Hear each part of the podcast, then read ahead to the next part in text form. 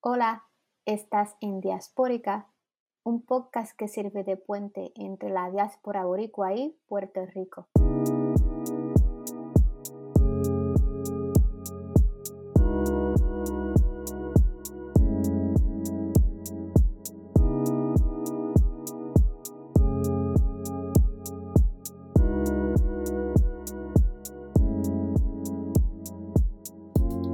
Buenos días, tardes, buenas noches a todos y a todas. Este es nuestro primer episodio de Diaspórica, el podcast. Un podcast que se creó porque ha surgido entre muchos y muchas de nosotros eh, una inquietud. Y es que las discusiones en torno a Puerto Rico usualmente se centran en quienes viven en Puerto Rico, lo cual me parece sumamente importante. Pero habemos 6 millones de personas viviendo fuera de Puerto Rico que a veces nos sentimos olvidados porque no se discute en el eh, debate político qué pasa con quienes vivimos en la diáspora, qué pensamos y qué cosas podemos compartir sobre nuestras experiencias viviendo fuera de Puerto Rico. Usualmente se silencia la diáspora y se cataloga como quienes se han, han traicionado al país porque se fueron, se quitaron y en el imaginario boricua somos los que nos beneficiamos de la estadidad y de fondos federales y, otros beneficios. Sin embargo, yo pienso que esa descripción se queda muy corta de la realidad, de lo que vivimos y por qué nos fuimos. En Despórica del Podcast vamos a ofrecer otra perspectiva más amplia de las cosas, porque la realidad es que la migración boricua no es un asunto individual, aunque lo sintamos de esa manera en cada una de las historias de quienes nos hemos ido. La migración es un fenómeno social impulsado por las políticas coloniales de Puerto Rico y Estados Unidos. Así que irse de la isla es una consecuencia del colonialismo. Y como hemos sufrido las implicaciones de ese colonialismo a través de la migración, nosotros sí queremos opinar, nosotros sí queremos hablar y nosotros sí vamos a tener una voz. Y para visibilizar la voz de la diáspora y hablar el tema del colonialismo en la colonia de Puerto Rico, desde la diáspora vamos a tener como invitado a Genaro Abraham.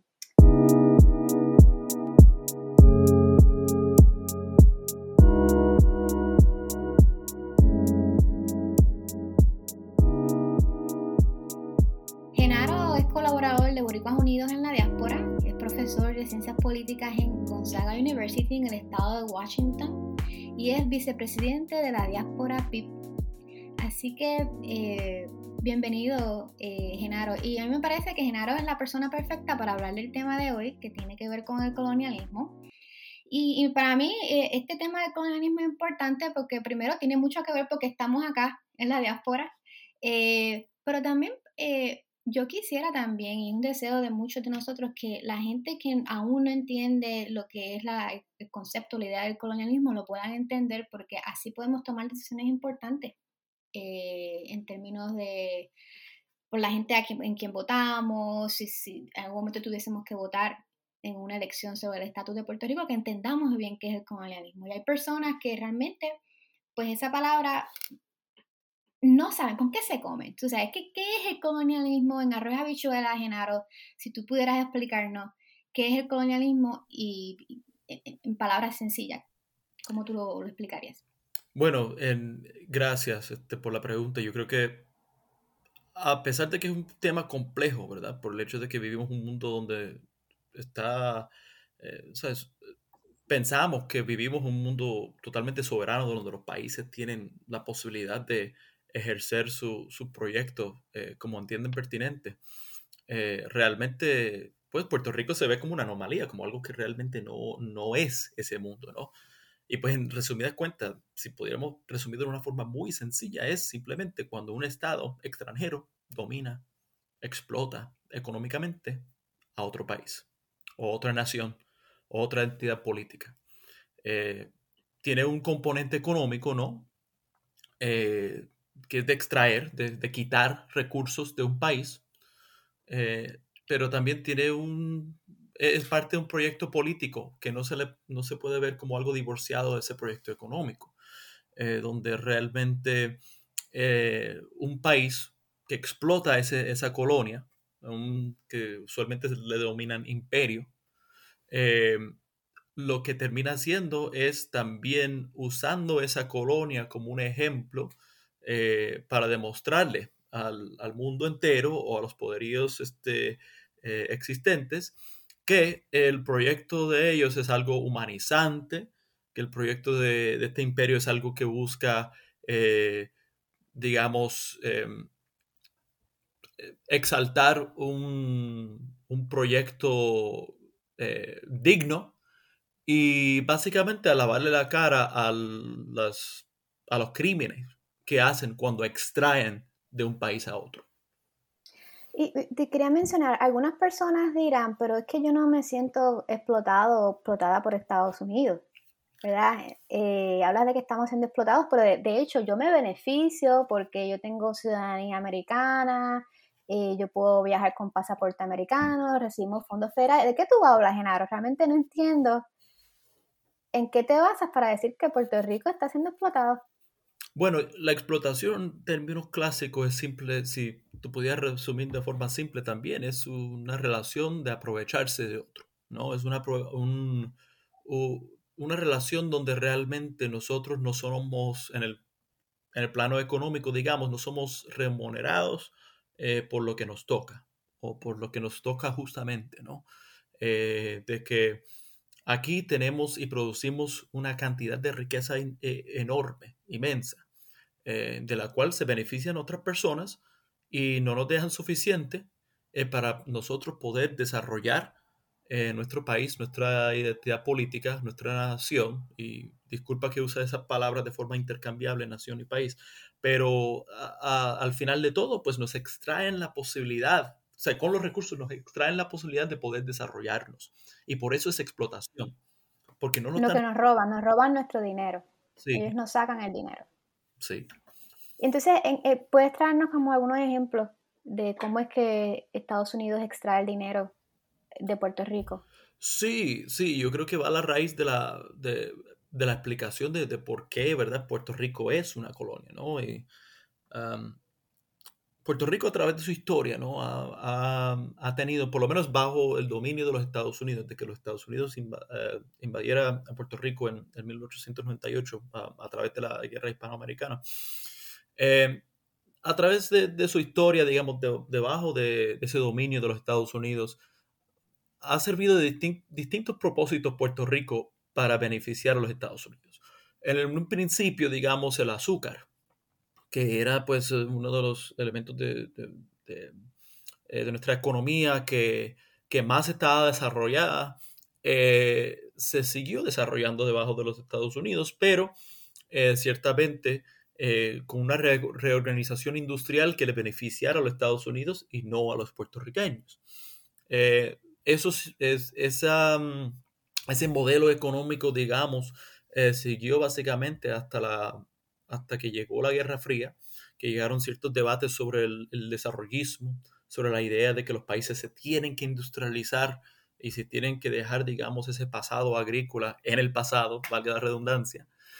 Y y que con ese nuevo, digamos, empuje también de, lo que se había logrado en la Segunda Guerra Mundial, que era eh, también un acuerdo de que había que descolonizar al mundo, ¿no? Los, poderíos existentes entendieron que, pues, obviamente la colonización, de alguna forma u otra, también tenía unos problemas que, que iban a afectar también a los imperios, por eso se movieron a descolonizar, porque realmente se le estaba afectando a sus, a sus bolsillos y también a, su, a, cómo se proyectaban en el mundo. Y en ese contexto, hay algunos académicos como Camille Ramos, por ejemplo, eh, que afirma que, Puerto Rico tuvo, digamos, una trayectoria de descolonización que iba a la par con varias islitas británicas en el Caribe también para descolonizar, para, para em, y también de las islas este, holandesas y las islas francesas, que, hubo un intento, digamos, de ciertos poderíos eh, reconocer eh, que Puerto Rico sí era una colonia, pero eso no fue eh, lo que perduró, eso no fue lo que eh, era hegemónico, no fue lo que realmente se quedó. Eh, dado esos cambios de la Guerra Fría, digamos, Puerto Rico empezó a ser utilizado por otros motivos por los Estados Unidos. Y esos otros motivos eran militares. Para darles una idea, en algún momento dado había 16 bases militares estadounidenses en Puerto Rico que buscaban contrarrestar el poderío de una supuesta, este, de una supuesta este, crecimiento de, de, poderíos enemigos en el mundo, ¿no? Y, en eso pues había esferas de influencia donde los Estados Unidos y la Unión Soviética y, o los países que estaban pues más o menos eh, en, algún tratado con la Unión Soviética pues este, trataban de crear esferas de influencia para evitar el crecimiento de un proyecto sobre otro. Y en Puerto Rico pues llegó a ser utilizado para los bienes militares de los Estados Unidos. Eh, después de eso, y después que se poco a poco, pues, este, la, digamos, la economía capitalista mundial empezó a, derrotar eh, a ciertos movimientos sociales que buscaban, ¿verdad?, revolución o buscaban crear otras cosas en el mundo. En los Estados Unidos utilizó a Puerto Rico de otra forma. Eh, siempre lo había utilizado también, pues, por el, para, para poder este, extraerle sus recursos humanos, ¿no? De quitarle sus recursos humanos, ¿verdad? Eh, los puertorriqueños se sabe que, eh, se saben que, eh, pues, se sabe que los puertorriqueños usualmente tienden a ser muy titulados comparado con el resto de América Latina, incluso comparado con la mayoría de los estados en los Estados Unidos. Hasta, hasta tal punto es una, es una fuerza laboral muy educada. Y pues este, los Estados Unidos ha utilizado a los puertorriqueños a través de toda su historia para hacer todos los labores que no quieren hacer los Estados Unidos o los que quieren hacer, eh, en el caso de, quitarnos, pues, este, digamos, la, mano de obra especializada. Eh, pero en ese, en ese contexto es que nace otra hegemonía, otra, otro modelo económico eh, de explotación, de quitarnos, ¿no? Y eso fue con la farmacéutica. Eh, usando pues un código este del, del, IRS, ¿verdad? Una sección del código IRS que llama la famosa 936. Este, eh, los Estados Unidos eh, logró crear en Puerto Rico, claro, con la ayuda de ciertas élites coloniales también, una economía que simplemente no nos beneficiaba, una economía que era para crear una serie de empleos eh, pues de, muy remunerados, pero sin la capacidad de poder captar rentas sobre, esos, eh, sobre esa economía. Y eso se daba de tal forma... Cuando dices con sin la capacidad de captar rentas, ¿a qué te refieres? Eh, la capacidad de simplemente utilizar impuestos de esa economía para el desarrollo nuestro, ¿no? por el desarrollo de nuestras carreteras. Que, que esa empresa o esa economía paguen impuestos. Exacto. A, Puerto Rico. Exacto. Y esas, esas, este, mm, eh, esas industrias llegaron a Puerto Rico precisamente con la promesa de que no iban a pagar impuestos o no iban a pagar impuestos por cierta cantidad de tiempo. Y en, y en, esa, ese arreglo, pues también ves una relación de donde los Estados Unidos utiliza a Puerto Rico su mano de obra, eh, el hecho de que no tienen que pagar impuestos eh, sobre la producción que hace, que se hace en Puerto Rico, y de la misma forma, cómo los Estados Unidos se beneficia del conocimiento y de la labor de una de las manos eh, de, una fuerza laboral muy educada, eh, sin realmente darle nada a cambio al país que vio nacer a esa, esa fuerza laboral, ¿no? Bueno, algunas, algunas personas dirían que, bueno, eh, sí, pues les dio trabajo. Eh, Puerto Rico en aquel momento, pues la economía se veía un poco desarrollada, había algo de industrialización, había algo de progreso. Entonces, ¿cómo, tú entonces explicas que realmente no le estaba dando a la economía de Puerto Rico? Si algunas personas, de lo que ven desde afuera, es que había algún tipo de desarrollo económico comparado con lo que hay ahora, porque algunas personas incluso comparan ese tiempo con lo que hay ahora y ahora la economía se ve mucho más debilitada. Claro, claro. y en aquel momento, ¿cómo, cómo tú lo, lo, miras o lo ves en ese sentido? Bueno, era un tiempo, ¿verdad?, donde realmente esas economías tenían un espacio para, para manejarse, ¿no? Pero es a la vez que estaba en desarrollo esas economías y existía un ascenso económico, por lo menos en los bolsillos individuales de muchos puertorriqueños que sí vivían en la isla, o en archipiélago, mejor dicho. Em, también vemos que a la par está una, existe una deuda que está creciendo.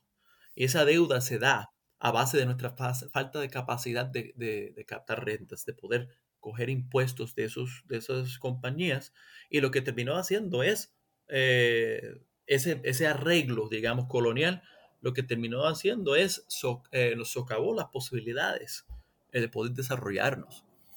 Al, en términos pues de en el momento pues se veía algo como tremendo, ¿no? Uno, uno viviendo ese momento y si eres ingeniero en la, farmacéutica era, era, era, buen tiempo, era un tremendo momento para hacer. boom. Sí, en efecto. Y, pero eso duró muy poco, en parte porque no era sostenible. No era sostenible. Eh, si tú no puedes captar eh, renta, si no puedes lograr eh, crear una política contributiva que que pues sí, puede, eh, extraer este, mm, rentas, impuestos a las cosas más productivas de la economía. Eh, no vas a poder lograr las cosas más básicas, los servicios más básicos que vemos, por ejemplo, en los Estados Unidos. Y en ese sentido, ahí vemos esa relación colonial de nuevo, donde realmente nosotros estamos em, costeando, nos estamos cargando las maletas, digamos, de todo el sistema em, médica, del, sistema médico de los Estados Unidos, lo estamos cargando los puertorriqueños en, gran sentido. Y lo hemos hecho por, por largo rato. Y hasta el ¿En qué sentido tú crees que la estamos cargando nosotros? Porque nosotros creamos este, la medicina. En algún momento dado en Puerto Rico se creaba más del 60% de lo que llaman over-the-counter medicine, eh, que se consumía en los Estados Unidos. Imagínate, una islita tan chiquita, un archipiélago tan chiquito como nuestro, produciendo una cantidad eh, de, bienes eh, eh, de la tecnología médica y, medicinas en general para los Estados Unidos y para su consumo. Y en ese mismo... Y, es un poco, es un poco irónico que entonces los puertorriqueños ahora mismo están en una lucha para ah, que se mejoren los servicios médicos. No hay suficientes médicos, no hay suficientes servicios, las ambulancias no llegan, los hospitales se están cerrando eh, y muchos se tienen que ir a veces a Estados Unidos o a otros países a buscar servicios médicos, ¿verdad? Esos mismos servicios que, por los que ellos han trabajado y han contribuido a la sociedad estadounidense, ellos no se benefician de ese, de ese trabajo. En efecto, y eh, es algo que, que siempre nos ha creado ese, eh, la falta de, de, posibilidad de, realmente desarrollar las cosas más básicas de nuestro, nuestro país. O sea, nuestra infraestructura médica no existe, es inexistente. Creo que vi una estadística el otro día que era, creo que decía que para cada, cada, eh, cada mujer hay un, para cada 17 mil mujeres hay un ginecólogo en Puerto Rico. No sé la, fuente, de, no recuerdo la fuente de esa información, pero eh, de ser cierto es un problema serio. Eh, y de la misma forma, em, yo creo que hay varias estadísticas que también son como que preocupantes en ese mismo ámbito, de la cantidad de doctores por persona, la cantidad de, de pediatras por persona, la cantidad de, de clínicas eh, por, em, por persona eh, tiene que ser algo terriblemente abrumante y terriblemente este, eh, poco sostenible para el desarrollo de nuestra isla. Y todo eso es a base de una... Eh, perdóname. De, una relación colonial. Sí, en efecto. y, y, de hecho, mientras hablas de esto, me hace pensar un poco sobre el asunto con las aseguradoras de salud ahora mismo en Puerto Rico, que es un modelo privado, básicamente, tenemos lo que se llama la reforma de salud, que es el Medicaid, pero el modo privado de cómo se manejan eh, esta, la salud en Puerto Rico es emulando el sistema de salud de Estados Unidos privado. Porque antes el sistema de salud en Puerto Rico era universal, era para todo el mundo. Yo recuerdo cuando yo era pequeña que mi mamá llevaba al hospital, no teníamos problemas en accesar a un médico eh, rápidamente, estaban accesibles. Y ahora me parece que eh, no están tan accesibles. Entonces la pregunta es, ¿en qué nos ha beneficiado esta relación con Estados Unidos si 20 años después la mitad de la población o más de la mitad de la población se ha ido de Puerto Rico? Eh, el sistema de salud ha, decaído, y, pero lo que hacemos entonces es imitar a Estados Unidos en ese sentido, que es parte del de colonialismo, de lo que estamos hablando. Hay que hacer las cosas como las hacen ellos, para que nos vaya mejor, y también está la idea capitalista de lo privado es lo mejor, y realmente no así no lo hemos visto en Puerto Rico. Claro. En ese sentido, eh, eh, e, esa es una manera también como el coloniaje nos está afectando en este momento. Yo sí creo, y yo creo que el, modelo de salud que vemos en Puerto Rico es algo eh, que realmente no es sostenible para nosotros tampoco. Eventualmente vamos a tener que repensar, bueno, ya toca, ¿verdad? Ya la emergencia está, toca repensar el sistema de salud, pero pensando más bien en cómo realmente existe una posibilidad de reformar la salud sin reformar nuestro sistema entero, que nos ha creado este problema, ¿verdad? De, donde se nos ha quitado todos los recursos de, poder eh, crear un sistema que realmente eh, eh, sea sostenible para los puertorriqueños. Yo creo que, yo creo que o sea, mi, mi, contestación es, este, o lo que estoy apuntando, ¿verdad? Lo que, lo que estoy tratando de, subrayar es que yo no creo que es posible. No es posible reformar la salud en, en, Puerto Rico sin hacer un overhaul, digamos, de todo el sistema eh, o toda la relación que se, eh, que se mantiene con los Estados Unidos, que es uno, pues, que, que simplemente no beneficia a Puerto Rico. Y, eh, y, eso tiene que ver más con el asunto de la salud, ¿verdad? pero yo me, yo me sigo preguntando las, qué otras áreas, ¿verdad? en Puerto Rico se siguen impactando, afectando con el aspecto del colonialismo, además de la salud. Eh, y eh, en términos de, por ejemplo, cada vez que yo escucho las noticias eh, sobre el aspecto de la corrupción, el aspecto del desarrollo de política pública, y por donde ibas hace un rato, el asunto de la deuda pública, y nos ha llevado ahora mismo a tener una junta de control fiscal impuesta por Washington, D.C eh, que hay otras áreas y esto tiene como muchas ramificaciones, ¿verdad? Si nos podrías hablar un poquito sobre eso. Sí, no, el colonial tiene, nos afecta en cada aspecto de vida eh, del puertorriqueño que vive, vive en el archipiélago y también el puertorriqueño, eh, los puertorriqueños que viven en, el extranjero, digamos. Eh, nos afecta, por ejemplo, en nuestra posibilidad de realmente, de una forma muy sencilla, nos, nos afecta la posibilidad de, de imaginar un mundo que no sea así, ¿verdad? Lo hemos vivido ya 120 y pico de años y nos afecta las cosas más, eh, más profundas de nuestro ser. Nosotros y, eh, crecimos en un mundo donde se nos decía que realmente esta, este mierdero que nos dejaron, y me disculpan por el, lenguaje, este mierdero que nos dejaron eh, es lo único, a lo único que podemos aspirar. ¿verdad? De que esta relación que entendemos no hay forma de salir de esto y en parte eso es parte, eso es parte de la, de la ideología que propone el coloniaje. No importa si es un coloniaje que viene de los Estados Unidos, si viene de Gran Bretaña, si viene de Francia, si viene de, de, Holanda. Eso, eso es una, una ideología o un mecanismo ideológico que se impone sobre los países, de hacernos creer realmente de que no es posible otra cosa que no sea esa relación que nos impusieron y esa relación que nos hace tanto así de que pues nosotros crecimos en un mundo de que de, donde, donde normalizamos la corrupción, donde normalizamos las cosas más, más terribles e incluso donde, donde el, corrupto no se ve como alguien que realmente está haciendo algo terriblemente malo, está, está aprovechándose de una situación eh, que propone el coloniaje que tú también harías si estuvieras en sus zapatos, ¿no?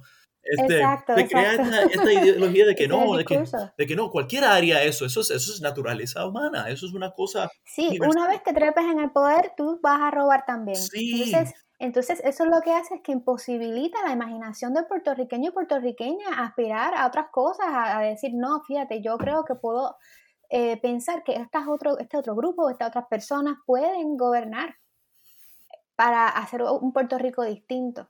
Pero no, no, no, no se puede, porque es que, es que todos son corruptos. Porque los míos son corruptos, los de ellos son corruptos. Entonces, ¿sabes qué eso me hace pensar también? En, en, las dinámicas de abuso, soy psicoterapeuta, trabajadora social, y he trabajado muchísimo con, con personas que han sido victimizadas. Y cuando tú estás en ese ambiente de victimización, tú piensas que es así. Mm. Y que todo el mundo pasa por lo mismo la persona que abusa también tiene esa mentalidad eh, de que eh, yo le pego a mi esposa o a mi pareja, eh, tengo relaciones con otras personas sin su consentimiento, ¿sabes? Hago toda esta serie de cosas corruptas en la relación y yo pienso, ah, pero es que todo el mundo aquí lo hace, todo el mundo aquí lo hace. Entonces es como que se masifica, eh, se generaliza ese aspecto de la corrupción y me parece un buen, muy buen punto que estás trayendo. Y otra reflexión que quería traer es cuando tú sales de Puerto Rico a otros países y tú ves que las cosas se hacen distintas.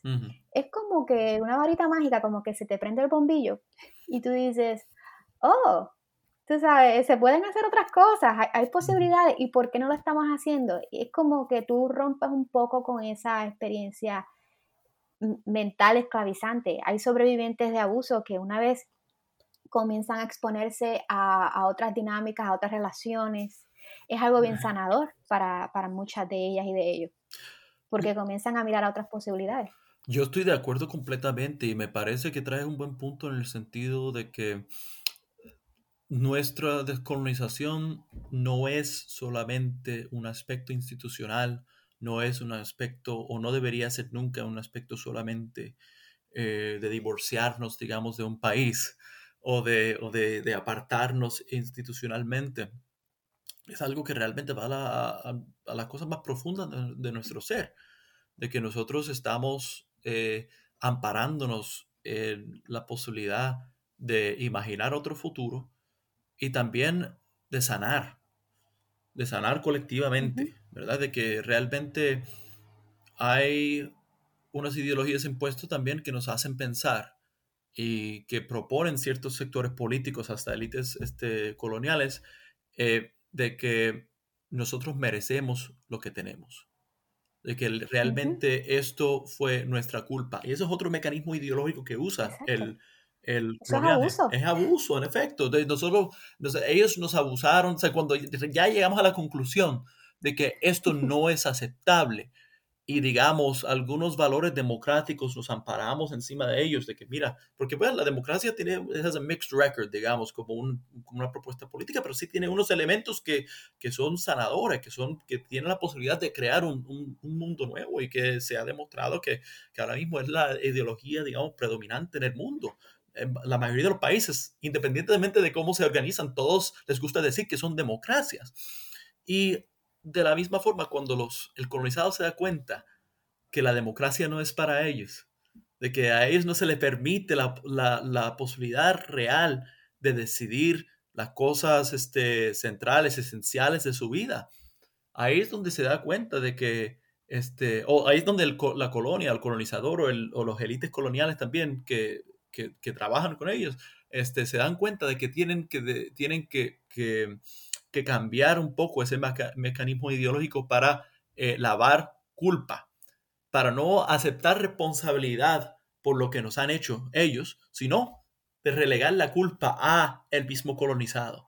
Y es, esa es la cosa más, eh, este, eh, para, para, mí es de las cosas más, más terribles que puede hacer un, un, un colonizador, porque de esa misma premisa parte la idea de que merecemos una deuda de que merecemos todo lo que se nos ha impuesto, ¿verdad? Porque la deuda, la responsabilidad de la deuda, como bien dice este, la doctora Zambrana, que se me olvidó su, primer apellido, que ella acaba de sacar un libro sobre la deuda en Puerto Rico, em, habla de, cómo realmente la deuda en sí es un mecanismo que busca crear una culpa eh, ajena a donde va. No, busca, busca lavar esa culpa a otras entidades, a otras personas, a las personas que realmente no son culpables. Y así mismo sigue operando. Y las personas que crearon esta deuda entonces no asumen responsabilidad. Esto es un asunto de no asumir responsabilidades en la vida. Sí. ¿Sabes? Como que, ¿por qué no asume responsabilidad por lo que has hecho? Pero lo que hace es un tape todo el tiempo. Vamos a, mirar un poco eso, eso de ese tape. Vamos a hablar un poco de, estos conceptos, ¿verdad? Como, como, como no como nos eh, identifica en el mundo, eh, que somos un territorio o que somos un Estado libre asociado. Eh, estas personas que hablan o se refieren a nosotros como territorio o Estado libre asociado, no admiten que somos una colonia. o, al menos no, no es algo que sale mucho de su boca. Entonces, ¿por qué tú crees que ocurre esto? Bueno, yo creo que muchas veces ya cuando el sistema, los sistemas de, de valorización, ¿no? Eh, se les van en contra, no tienen de otra sino admitir, ¿verdad? Este que, digamos, colonia es colonia, ¿no?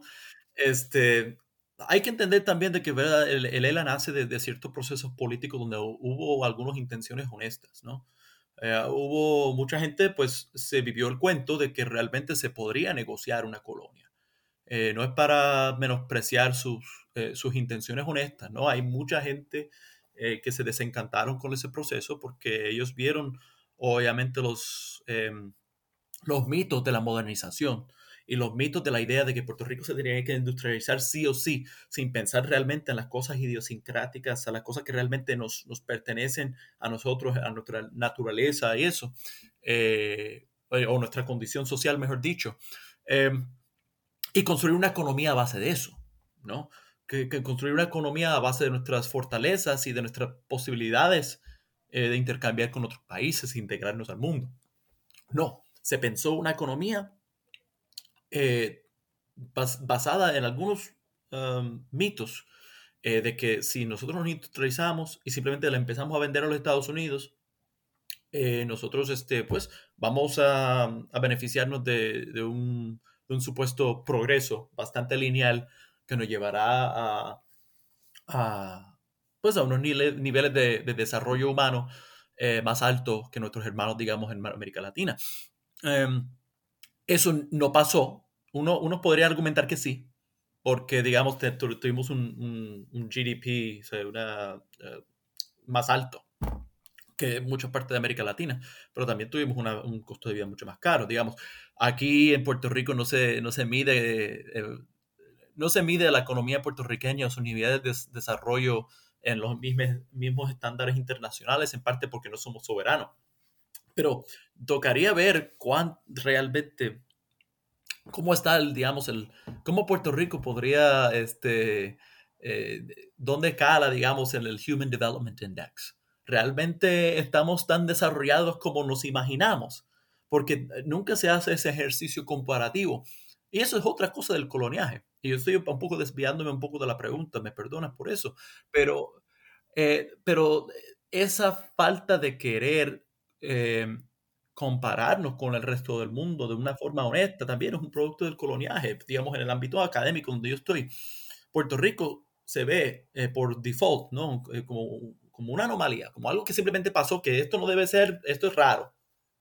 Y, y nos, nos, ha, nos impide a veces hacer comparaciones políticas entre otros países. A, aunque somos una colonia, ¿verdad? Aunque sí tenemos una, una particularidad que es un poco distinto nuestra, nuestro coloniaje eh, sí nace de estrategias de un imperio. Y ese imperio tiene estrategias diferenciales, diferenciadas, digamos, entre Puerto Rico, entre las Islas Vírgenes, tiene estrategias diferenciadas en Colombia, en Venezuela, en donde sea que aparezca unos intereses de los Estados Unidos, los Estados Unidos va a usar estrategias diferenciales para poder manejar cuando dices estrategias diferenciales, ¿a qué te refieres? Digamos, este, los imperios miran los países y ven cómo yo puedo sacar provecho de ellos. O sea que ellos tienen unas políticas que son individuales para cada región o para cada país, que es distinta a las que tiene con Puerto Rico. Claro. Y, y esa, esas diferencias se dan por el hecho de que los Estados Unidos quieren mantener una estabilidad una estabilidad de su proyecto de extracción, de quitarle a los países sus recursos. Eso es lo que hacen los imperios. Eh, el imperio tiene ese propósito único de simplemente expandir su proyecto y quitar recursos a los demás. Y digamos, este, por eso tú ves que pues, hay, hay algunos países de corte, digamos, de izquierda que, que los Estados Unidos tienen una relativa buena relación con ellos, una relación relativamente buena con, con, ellos, y otros donde simplemente les dice no, no quiero saber nada de ustedes, y les bloquea y les, les crea sanciones, y, y, esa, y esa diferencia es para mí una oportunidad para comparar a, Puerto Rico con el resto del mundo. Eh, y es una, una, mm, una, posibilidad para entrar en diálogos, para ver qué nos hace falta para realmente ser un país libre. o, qué cosas realmente podemos aprender de otros países. ese, ese ejercicio comparativo no se da porque, se, porque, la, porque también la ideología del imperialismo lo que propone sobre Puerto Rico es que nosotros lo tenemos mejor que cualquier otro país. Y, pues, pues y no se hace la comparación. Y no se hace ningún tipo de ejercicio verdadero de entender, eh, sí, qué cosas podemos aprender de los otros países y qué no que eso que trae sobre ejercicio comparativo, podemos hablar también del ejercicio comparativo que se hace a nivel ideológico y de propaganda, que no, es nada serio, no es nada profundo, que lo vemos mucho en los medios sociales, donde nos, pasamos, nos, nos pasamos comparándonos con Cuba y con Venezuela. Eh, sin compararnos a otros países democráticos y soberanos y cómo han sobrepasado la economía de Puerto Rico. Eh, y, cuando digo que es un análisis llano, propagandístico, es porque cuando tú hablas con estas personas, muchas de estas personas no, no aparecen que han viajado. Y si han viajado, han viajado a Orlando o Disney. Eh, obviamente estoy sobre generalizando, ¿verdad? Pero estoy hablando de un sector. Entonces, o lugares que tengan que ver con Estados Unidos, otros lugares en Estados Unidos, pero no tienen, no se proponen viajar a, otros lugares porque está esta propaganda bien fuerte de Estados Unidos sobre estos países o otros países en Latinoamérica. Eh, y eso les impide poder ver y ver poder ir y ver de primera mano cómo estos países están desarrollados. A veces yo he ido a Costa Rica y he escuchado de los arreglos o los acuerdos que ellos tienen con otros países del mundo y me dan celos, a mí me dan mucho celos. Y envidia, porque es como que, wow, yo quisiera que Puerto Rico pudiera hacer algo así, pero no podemos, ¿verdad? Así que, que, que, yo pienso que también eso se convierte, esa falta de poder compararnos, eh, se convierte en una ideología, también una... Eh, una, una eh, ideología en el sentido de que no, de que nos limita el pensar, nos limita a poder mirar, nos limita el viajar, hacia, a qué lugares, qué destinos decidimos para ir a viajar. Sí. Eh, y, y, es ah, y nos limita también el solidarizarnos con nuestros hermanos y hermanas latinoamericanos, latinoamericanas y otros países del mundo. Siempre lo vemos como algo menos. Entonces, eh, hace un poco, hace unos días yo estaba reflexionando sobre esta ideología, sobre este, este discurso sobre Cuba y Venezuela, y yo escuché al presidente de Estados Unidos eh, hablando negativamente sobre estos dos países y las sanciones. E, e, era como que un discurso sobre Cuba y Venezuela bien negativo. Y me sorprendió un poco porque yo pensé que esto era algo que, que pues yo sé que, que, que hay unas sanciones pero que fuese tan burdo y tan abierto estas expresiones del presidente de Estados Unidos, yo dije, bueno, tiene sentido entonces porque los puertorriqueños entonces se pasan hablando de Cuba y Venezuela. Si eso es lo que ellos reciben del imperio y se tragan ese discurso, eso es lo que ellos van a repetir. Claro, no, y, hay, hay, que entender también, yo creo que con, con nuestra relación que, que guardamos con los Estados Unidos, se crea también unas, unas burbujas ideológicas donde realmente la, la gente que se queda en Puerto Rico tiende, y es una tendencia, no que sea siempre así, ¿no? De que tiende a, a, a, a, perpetuar, digamos, unas culturas políticas más conservadores en Puerto Rico que la misma diáspora, ¿no? Las diásporas que se van de un país, que no están de acuerdo con la política de un país, que o simplemente no tienen espacio para desarrollarse económicamente, porque no hay oportunidades, porque realmente la colonia es extracción, es quitar recursos, por lo tanto no hay nada para darles a ellos, no hay nada para realmente un puertorriqueño desarrollarse plenamente. Eh, en ese contexto se da em, Sí, una relación donde, o, una cultura política donde la diáspora tiende a ser más progresista y tiende a ser más, o sea, tiende a mirarse eh, más como, como una nación y menos como una colonia, ¿no? Este, porque no hay lugar y quizás hay gente que está en, desacuerdo conmigo. Eh, y esto también va a, creo que, a, a un asunto que traes, ¿verdad? En la introducción de este podcast, que es que la diáspora se presume muchas veces, se piensa que es una entidad que está simplemente aprovechándose de la situación, eh, de esta relación con los Estados Unidos, pero realmente no, es una, es una diáspora, al igual que la venezolana, al igual que la cubana, que no está de acuerdo necesariamente con la forma que se están llevando las políticas en su país. Las razones detrás de, de, esa, de esas diferencias, ¿verdad? Son, son otras, ¿verdad? Son, son motivos de otras discusiones. Pero las diásporas siempre eh, de, de, un país, eh, en, digamos, América Latina o de, de, cualquier otro país que se vayan a, a, las metrópolis, siempre tienden a guardar eh, una cultura política de querer cambiar su propio país porque no están de acuerdo, porque no hay lugar para ellos. No hay lugar para los casi 6 millones de puertorriqueños en Puerto Rico. Y no, y no en un sentido de, de espacio, pero realmente uno sabe que, con, y sabe más bien cuando vive en la colonia, de que realmente lo que se propone de desarrollo eh, no es desarrollo. Lo que se propone en todos casos es algo eh, que solo permite que ciertos sectores de la puertorriqueñidad o de los puertorriqueños eh, puedan tener acceso a un trabajo, a un empleo, a las cosas más básicas que nosotros tenemos aquí.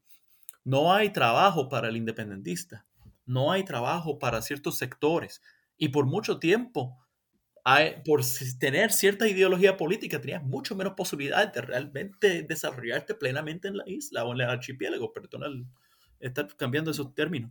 Pero sí, eh, y en ese sentido yo creo que muchas veces no queremos admitir que es una colonia o el ELA, porque ellos son los que, o sea, volviendo a esa pregunta inicial, este, ellos no admiten porque ellos son los que se benefician en parte de esa relación. Esa clase política que te está de acuerdo con, con sostener este coloniaje son los que niegan entonces llamarnos a nosotros mismos como colonia, porque tendrían que aceptar que ellos son también, son los cargamaletas y son los que son los conspiradores también y son ¿verdad? cómplices de la situación sí, en efecto, en efecto. Y, y, y una, una, pregunta, Genaro. Eh, estamos hablando del asunto de la democracia en un momento dado y te quería preguntar, ¿cómo tú crees que entonces nos afecta democráticamente? Porque la clase política habla siempre de que es que se jacta de que vivimos en una democracia y que estos países lo que hay son dictaduras y regímenes y todo eso. ¿Puerto Rico es una democracia realmente? ¿Cómo afecta el coloniaje en nuestro proceso democrático? Bueno, en, el, en sentidos eh, de procedimientos, Puerto Rico participa de procedimientos democráticos, pero yo creo que la democracia es mucho más que un procedimiento, ¿no? Y cuando el procedimiento solo eh, solo se da en el plano de, digamos, escoger qué gobernador nos va a, va a gobernar la colonia o, va a, o, qué, qué, alcalde va a, va a sacar la basura, porque, porque eso es lo que hacen los alcaldes, ¿no? Administran cosas muy locales, ¿no? Este, que obviamente eso es política importante, pero a la hora de realmente decidir política pública de la nación, eh, la democracia no se usa. La democracia plena no existe en Puerto Rico. Y estos juegos democráticos de decidir quién nos va a gobernar la colonia nos ha hecho pensar de que realmente vivimos en un país democrático, y la, pero en realidad sabemos que no, nosotros realmente no escogemos nada en Puerto Rico. Nosotros no tenemos, no teníamos ningún tipo de, de, de voto, digamos, en el asunto de la deuda. Nosotros no tuvimos ningún tipo de, de decisión cuando nos invadieron. Nosotros no tuvimos ningún tipo de poderío de negociación eh, en la mayoría de las cosas que se impusieron. Y también hay que recordar que es muy fácil decir, sí, vamos a decir que democracia es una cosa de procedimientos, de decidir quién nos va a liderar y quién no. Eh, si es meramente eso la democracia, eh, es muy fácil ganar las elecciones cuando expulsas un país entero. Es muy fácil ganarlo cuando tienes esa posibilidad de simplemente expulsar a los puertorriqueños hacia los Estados Unidos, no darles oportunidades acá, crearles las condiciones realmente donde no se pueden prosperar. Eh, y que no eh, voten en la diáspora y que no puedan votar en la diáspora. Exacto, exacto. Y cuando hacen ese arreglo, es fácil ganar elecciones. Eso es algo que siempre señalan a Venezuela, de que, ah, no, ustedes, pues, simplemente la, la, eh, la, oposición, ustedes los expulsan, se tienen que emigrar, esto, lo otro. ¿Y por qué esa, ese argumento nos aplica a nosotros? O sea, lo mismo dicen de Cuba, a ustedes los disidentes políticos simplemente los expulsan. ¿Por qué ese argumento político no, no nos pertenece? ¿Por qué no, lo, no, no podemos asumirla también? porque ellos crean todo este argumento, este, este discurso de que es que los que se van para Estados Unidos tienen que estar de acuerdo con Estados Unidos y la relación que tenemos con Estados Unidos porque están allí. Pero es que en este momento, pues, se nos hace, eh, en términos eh, trámite, es un poco más fácil irse a Estados Unidos, ¿verdad? Si fuese España, si fuese Inglaterra, si fuese otro país, estaríamos allá. Pero no es como que estamos de acuerdo ideológicamente con Estados Unidos. Es que el proceso es un poquito un poco más fácil llegar hasta allá, pero eh, no tiene nada que ver con estar de acuerdo o no con el sistema ideológico de Estados Unidos, sino con que es como e, e, es, un, lugar donde escapamos de la situación que viven los puertorriqueños en la isla. A veces yo hablo con algunos puertorriqueños y me dicen que, que aunque están en la diáspora y que a veces tienen este, situaciones que les recuerdan de la persecución que vivieron en Puerto Rico y están en Estados Unidos protegiéndose, viviéndose una vida más tranquila, porque en Puerto Rico no pudieron vivir una vida plena por sus razones ideológicas.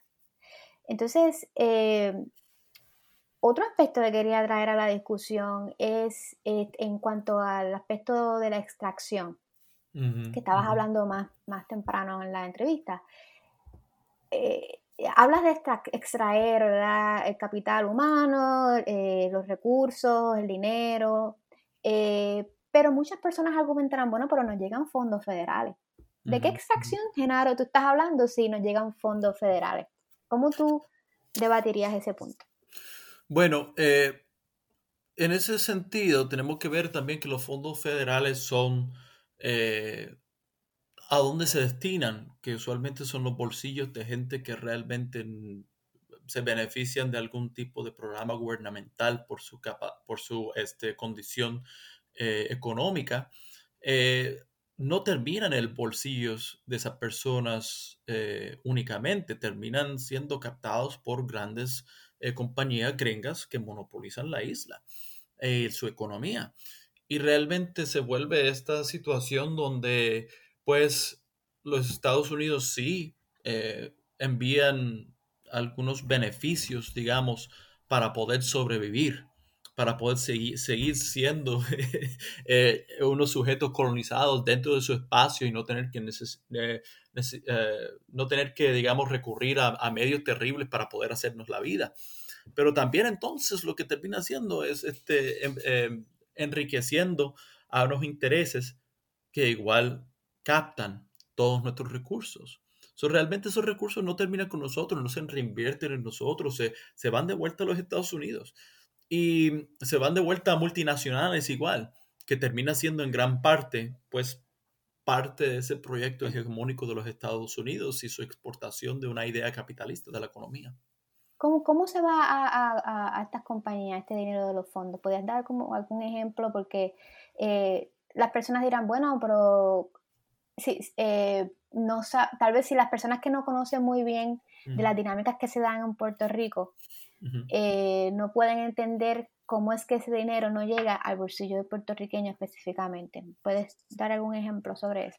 Claro, pues primero se le hace dificilísimo al puertorriqueño comprar una casa en estos momentos, que sabe que los bienes raíces son de las cosas más fáciles de, poder eh, crear una, digamos, una eh, una riqueza generacional que uno pasa a sus hijos o pasa a su, cría, se pasa a, su familia y que realmente sin esa posibilidad de retener, eh, de, invertir el dinero en algo para una familia puertorriqueña, esa, ese dinero va a quedarse con las compañías que, tienen los, negocios, ¿no?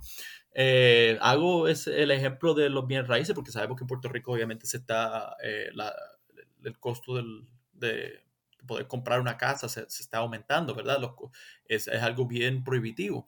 Pero en ese mismo contexto de no tener realmente una, un medio para poder invertir en algo, en los puertorriqueños terminan invirtiendo pues en lo que pueden invertir, ¿verdad? Que es su, su sobrevivencia.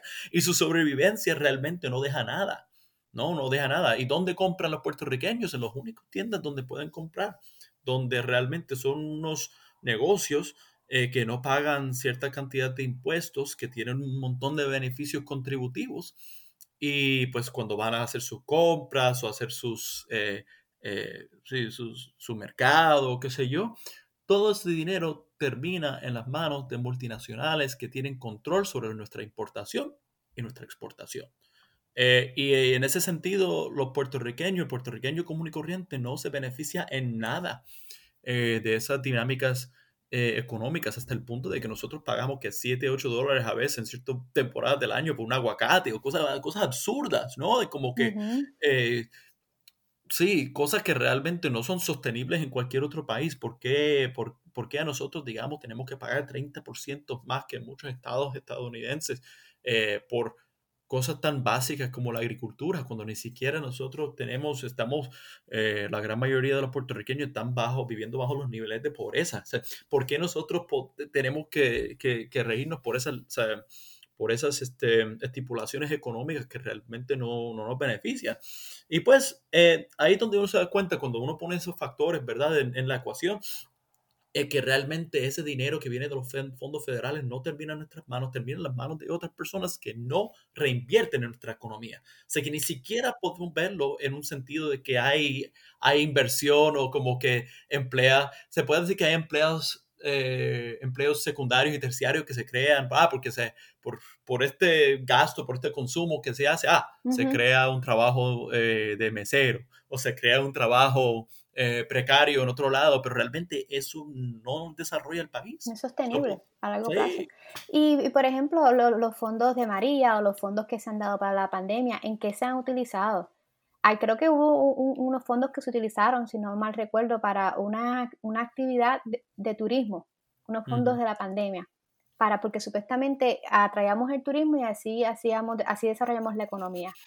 Eh, pero entonces todos estos son personas o compañías que se nutren de esto, son compañías estadounidenses. Por ejemplo, eh, eh, las personas que hemos sabido a través de los medios noticiosos que las compañías que se benefician de contratos con el gobierno usualmente es el hermano de, un político o eh, una persona que favoreció el partido político eh, y el partido político que favorece la relación con Estados Unidos. Entonces se queda entre ellos, esa, esa economía no sale, realmente eso no beneficia al puertorriqueño de a pie o, o a la nación o al país puertorriqueño y, se queda estancada la economía. Y a cada rato escuchamos situaciones de corrupción en el sentido de dinero que se le dio a compañías estadounidenses para, para diferentes, manejar diferentes cosas en, Puerto Rico. Entonces, eh, ¿cómo eso nos beneficia a nosotros? ¿Por qué no podemos nosotros hacerlo? Es otra vez esa mentalidad de que tiene que ser la compañía estadounidense la que lo hace y después cogemos la peor compañía para hacer el trabajo. o sea, eh, e, es, algo, es algo bien, eh, un panorama tétrico, el colonialismo, y pues realmente quiero darte las gracias por haber venido al podcast, por haber compartido tu perspectiva sobre el colonialismo y también el, haber sido puntual en, en, en, hablar sobre cómo eso nos afecta a nosotros también en la diáspora. Por eso es que estamos acá, por eso es que es un poco difícil escuchar a personas, eh, los medios, hablarle como, de forma despectiva sobre la diáspora, como si hubiésemos traicionado al país, cuando realmente el país nos traicionó a nosotros. Así es. Eh, bueno, muchas gracias, eh, Genaro, y continuamos en, esta discusión. Espero que, que estés bien. Igualmente, gracias por tenerme. Gracias. Gracias por haber escuchado este episodio.